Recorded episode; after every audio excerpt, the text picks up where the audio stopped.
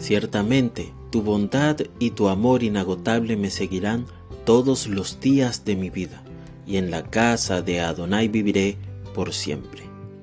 Salmo 23, 6. Bendito eres tú, Adonai, Dios nuestro, Rey del universo, que nos provees de todo lo que necesitamos.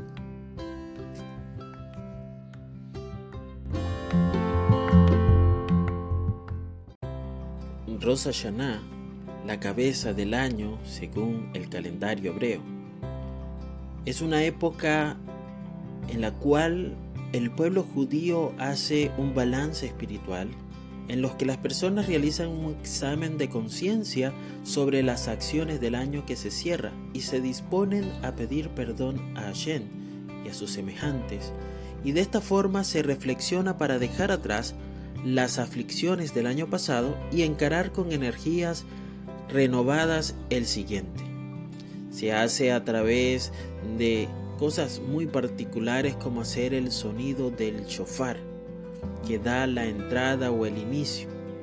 Al igual que eh, con el Shabbat, Rosh Hashanah, los judíos devotos también se abstienen de participar en ciertas actividades como por ejemplo usar dispositivos electrónicos, eléctricos, conducir, escribir y en algunos lugares se suele asistir a servicios de oración en la sinagoga. También vemos que hay comidas tradicionales como los dátiles, la manzana con miel, la granada, calabaza y nos deseamos que para este año que comienza luego de de Rosa sea tan dulce como la miel y tan próspero como la granada, que esté repleta de granos frescos y deliciosos. Pero por otro lado, tenemos una celebración que en el calendario gregoriano se acerca.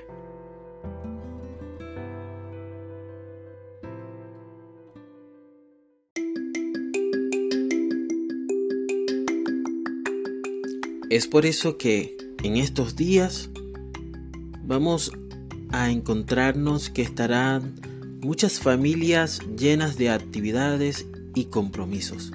Y muchas personas llegando a tener mucha angustia, pensando si emocional o físicamente podrán cumplir con todo lo que se han propuesto. Algunos a última hora otros con un poco más de preparación y otros tratando de hacer cosas que durante todo un año no lograron alcanzar.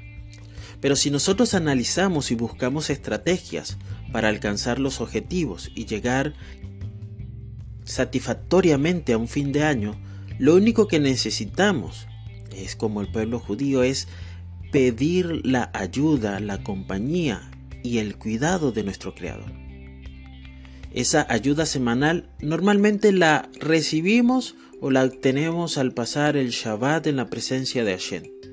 Cuando lo alabamos, lo bendecimos por lo que Él es, asimismo percibimos ese reconforto, esa mm, eh, renovación de fuerza que nos acompañará en todo lo que hagamos y realicemos, no durante una semana, sino también durante un año.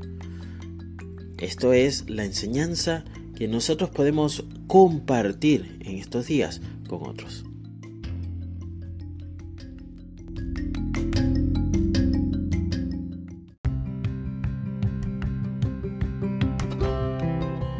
Queridos amigos, el versículo que utilizamos hoy para la reflexión se encontraba en Salmo 23, 6 el cual dice, ciertamente tu bondad y tu amor inagotable me seguirán todos los días de mi vida, y en la casa de Adonai viviré por siempre. Este versículo nos habla de la misericordia y bondad inagotable de Hashem y cómo estará con nosotros todos los días de nuestra vida. Lo único que debemos hacer es amar a Shen y obedecer su palabra que es tan eterna y vigente para nosotros hoy como lo fue desde el principio de este mundo. Queridos amigos, recuerda que has sido llamado para hacer luz a las naciones. Comparte tu luz, querido amigo.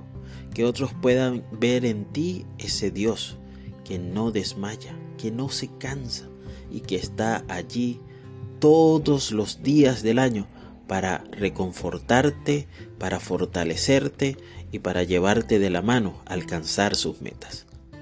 Que el Eterno te bendiga y te preserve.